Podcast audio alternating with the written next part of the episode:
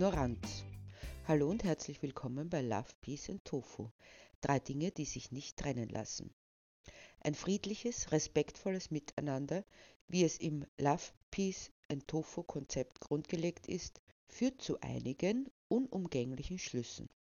Hat man sich erst einmal darauf gedanklich eingelassen, so dass die Ausbeutung unseres Planeten diesen zugrunde richtet, die Lebensräume, in denen Lebewesen gut leben können, immer mehr einschränkt, zu Lebensmittelknappheit und Wassermangel führen und zu dem Artensterben, das wir gerade beobachten können. Sollte eigentlich dazu veranlassen, dass wir uns darüber Gedanken machen, welches Verhalten dazu führt, dass diese Destruktivität aufrechterhalten bleibt und wie wir dieses ändern müssten, wollen wir dem entgegenwirken. Um weniger Ressourcen zu verbrauchen, müssten wir den Konsum einschränken, am besten auf das, was unbedingt erforderlich ist.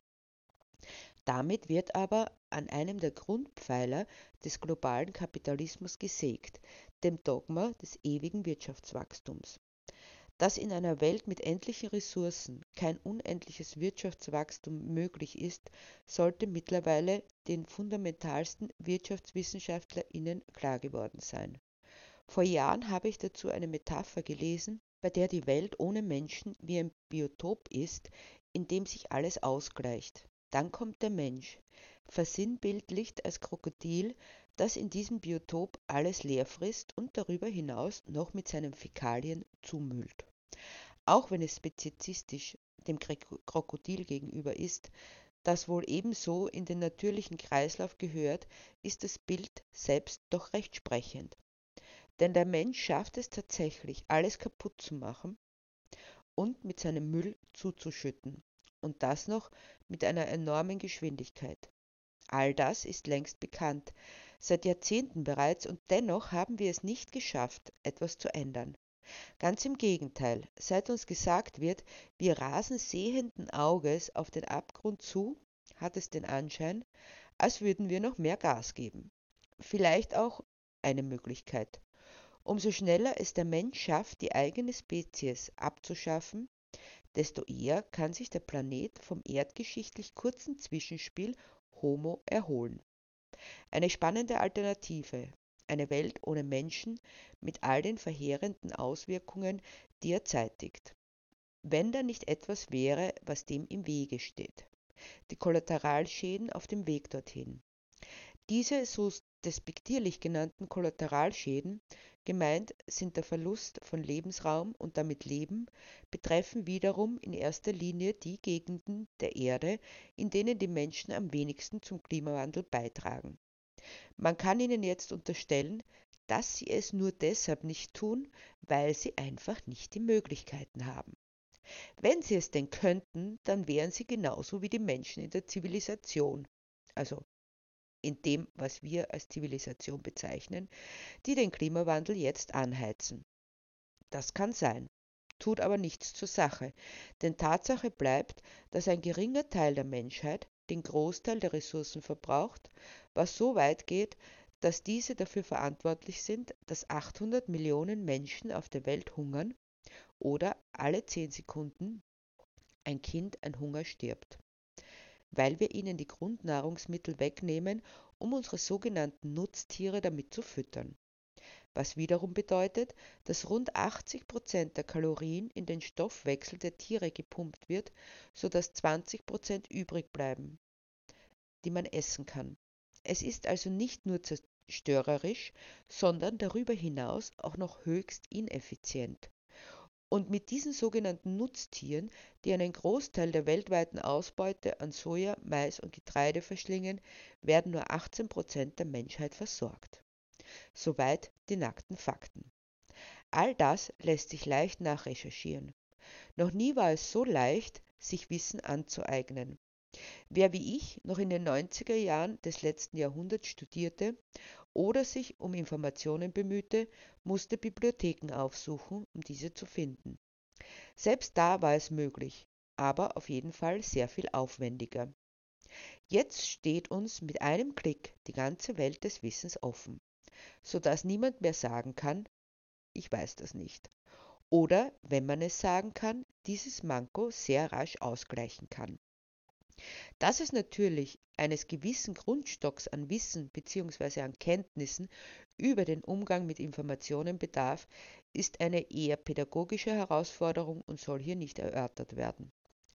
Man könnte so sagen, jede, die des Lesens und Verstehens des Gelesenen mächtig ist, was eigentlich alle Menschen sein sollten, die in den sogenannten hochindustrialisierten Ländern mit ihrer Schulpflicht aufgewachsen sind, kann sich die entsprechenden Informationen beschaffen. Was steht einer Änderung also im Wege? Meines Erachtens nach ist es nicht die Dummheit, wie oft unterstellt wird, denn selbst Dummheit lässt sich überwinden. Es ist vielmehr die Ignoranz, ein Nicht-Wissen wollen, ein Negieren dessen, was ich wissen könnte, im Gegensatz zu dem, an das ich gerne glauben möchte, weil es viel praktischer und stimmiger ist. Deshalb behaupte ich, dass die Ignoranz unser größter Widersacher auf dem Weg zu einer aufgeklärten Gesellschaft ist und auch im Kampf um die Deutungshoheit von Informationen, der Annahme bzw. in dem Fall Nichtannahme. Ich möchte kurz ein anschauliches Beispiel bringen. Etwa 80 Milliarden sogenannte Nutztiere vegetieren in ungezählten Stellen vor sich hin. Dass der allergrößte Teil davon in diesen Stellen steht und nicht auf Weiden, wie gerne propagiert wird, müsste jeder einsichtig sein, die sich überlegt, wie viel freie Fläche man bräuchte, um all diese sogenannten Nutztiere unterzubringen. Es ist schlicht unmöglich. Diese Anzahl wird immer weiter gezüchtet, sodass der Bestand annähernd gleich bleibt bzw. sogar steigt. Denn der Hunger nach Fleisch ist ungebrochen. Auch wenn er in Österreich im letzten Jahr marginal zurückging, so gibt es wesentlich bevölkerungsreichere Nationen, in denen es sich immer mehr Menschen leisten können, ebenso viel Fleisch zu verzehren wie jene in unseren Breiten. Also kann man sagen, dass für jedes Tier, das im Laufe eines jeden Jahres geschlachtet wird, sofort ein anderes nachrückt. Gehen wir also davon aus, dass diese 80 Milliarden Lebewesen irgendwann im Laufe des Jahres getötet werden. Das bedeutet, in dieser knappen Viertelstunde, die es benötigt, diese Episode zu hören, zu 2.283.105 Morden an unschuldigen Geschöpfen kommt um unsere Gier zu befriedigen. Oder sie sterben schon bevor sie getötet werden an den miserablen Haltungsbedingungen. Das sind unvorstellbar große Zahlen. Sie berühren uns nicht, weil eine Zahl keine Emotion auszulösen vermag. Es ist halt so. Dennoch, egal ob wir Fleisch oder andere tierliche Produkte konsumieren oder nicht, so bleiben wir doch innerhalb eines Systems, das diese Art der Ausbeutung für normal hält wenn nicht gar unumgänglich. Da kann man noch so oft wiederholen, wie es sogar im Tierschutzgesetz verankert ist, dass es Unrecht ist, einem fühlenden Lebewesen ohne Grund Leid, Schmerz oder schwere Angst zuzufügen, solange all jene Geschöpfe davon ausgenommen sind, die für unseren Genuss gehalten werden, was offenbar ein guter Grund ist, sie leiden zu lassen, ihnen Schmerzen zuzufügen oder schwere Angst. Solange also bleibt es fruchtlos. Und weil der Mensch diese Unmenge an Leid nicht fassen kann, weil er nichts weiter wahrnimmt als Zahlen, nüchterne, kalte Zahlen, wird versucht, dieses Leid zu personalisieren, zu individualisieren. Bilder von unseren Mitgeschöpfen in der Tierausnutzungsindustrie werden gezeigt. Videos davon, wie es ihnen am Schlachthof ergeht. Eigentlich, so sollte man zumindest meinen, müssten all die Menschen, die angeben, kein Tierleid verursachen zu wollen, dafür stark machen, dass das sofort aufhört. Doch sie tun es nicht. Die meisten sagen, sie wollen das gar nicht sehen, ausblenden, so tun, als gäbe es das nicht. Bewusstes Nicht-Wissen wollen, Ignoranz. Doch auch die Fakten selbst werden negiert.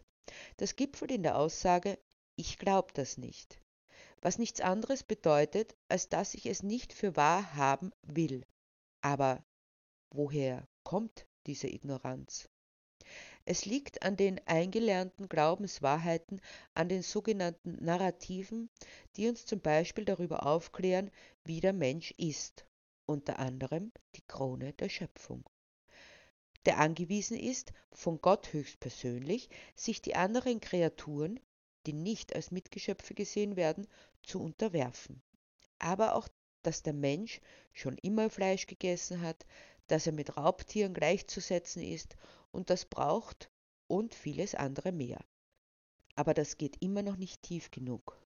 Was würde geschehen, wenn ich anerkennen würde, dass unsere Art der Ernährung nicht nur die Tierwelt, sondern auch die Natur zerstört und Millionen Menschen hungern lässt, wenn ich mich demgegenüber also nicht ignorant zeigen würde?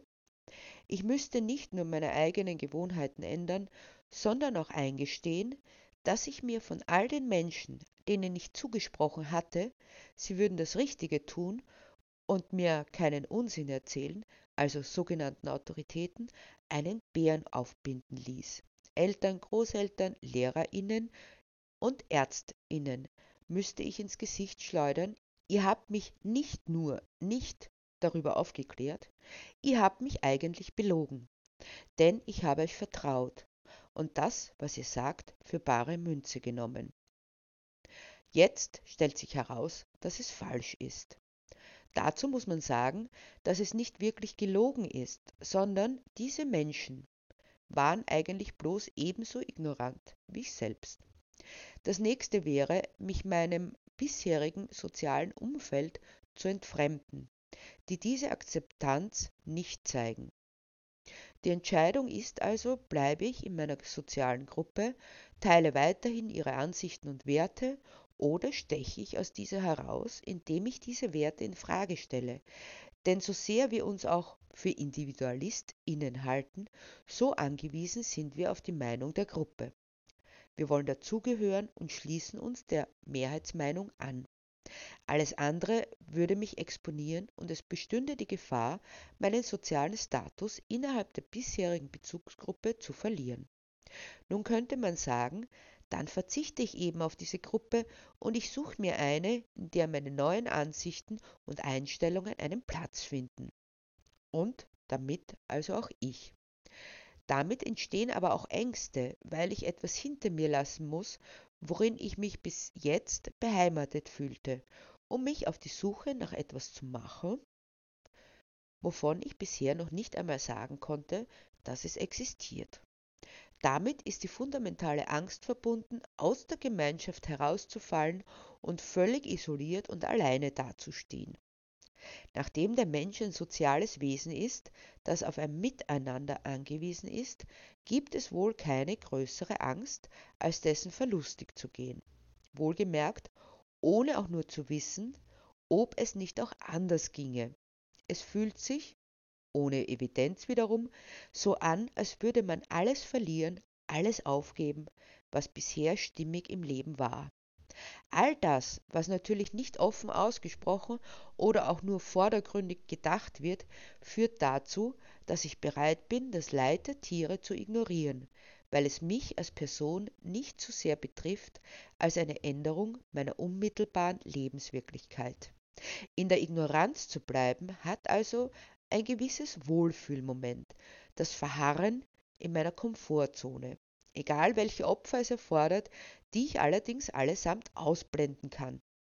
Akzeptabel kann eine Änderung der Ernährungsweise natürlich schon sein, bis zu einem gewissen Grad, wenn die Menschen, die auf tierliche Produkte in jeder Form verzichten, das für sich tun und das am besten niemand erzählen. Das sind die Lieben und die netten Veganerinnen, die sich vielleicht miteinander treffen, aber sich dann übers Essen unterhalten und freundlich Rezepte austauschen. Das ist durchaus akzeptabel, weil sie nicht mehr sagen, sich nicht äußern, letztlich gesellschaftlich und politisch irrelevant sind. Wenn gegen VeganerInnen gewettert wird, dann ist es eine andere Gruppe, die damit gemeint ist, nämlich die, die sich nicht damit zufrieden geben, ihr eigenes Verhalten zu ändern, sondern sich nicht davon abhalten lassen, die Folgen unseres andauernden Konsums von tierlichen Produkten zu verbreiten die das Leid der Tiere, die wir züchten, foltern und ermorden, zu thematisieren und nicht damit aufhören, sich überall einzumischen und ihre Bedenken zum Ausdruck zu bringen. Ungeachtet der Tatsache, dass es nur so wenige sind, so mahnen sie, wann immer und wo immer es geht, mahnen, warnen, kritisieren und vor allem, sie machen es anderen immer schwerer, unreflektiert in der Wohlfühlzone zu verbleiben, die Ignoranz aufrechtzuerhalten. Man will es aber aufrechterhalten. Deshalb werden die angegriffen, die diese Vorstellungen ins Wanken bringen, ohne dass es ein einziges stichhaltiges Argument gäbe, so dass zum Schluss nichts übrig bleibt als ein infantiles Ich will aber oder Ich lass mir das nicht wegnehmen oder Ich lass mir nicht sagen. Alles Aussagen, die eines Fünfjährigen würdig sind, aber nicht eines erwachsenen Menschen. Ignoranz ist, um bleiben zu können, gepaart mit Trotz und Angriffslust. Gibt es also keinen Weg, diese Ignoranz zu überwinden? Ich sehe eigentlich nur einen, den Veganismus voranzutreiben, indem er immer mehr als Normalität in der Mitte der Gesellschaft ankommt. Und genau deshalb ist es immer noch notwendig, unaufgeregt, vielleicht sogar mit Charme, die vegane Botschaft unter die Menschen zu bringen, die eigene Geschichte zu erzählen. Es werden sich immer wieder Menschen finden, die sich davon ansprechen lassen und bereit sind, sich zu verändern. Je mehr es sind, dessen offener kann man dafür sein, ohne sozial geächtet zu werden. Wichtig bleibt, sich nicht unterkriegen zu lassen und Geschichten zu erzählen, die bisherige Selbstverständlichkeiten aufzuweichen vermögen. Und dann ist der Weg offen dafür, dass es normal ist, sein Leben so weit wie möglich leidfrei zu gestalten, frei von Leid an menschlichen und nichtmenschlichen Tieren und an der Natur. Noch haben wir die Möglichkeit dazu. Lassen wir sie nicht ungenutzt verstreichen und die Utopie einer Welt voller Love, Peace und Tofu Realität werden.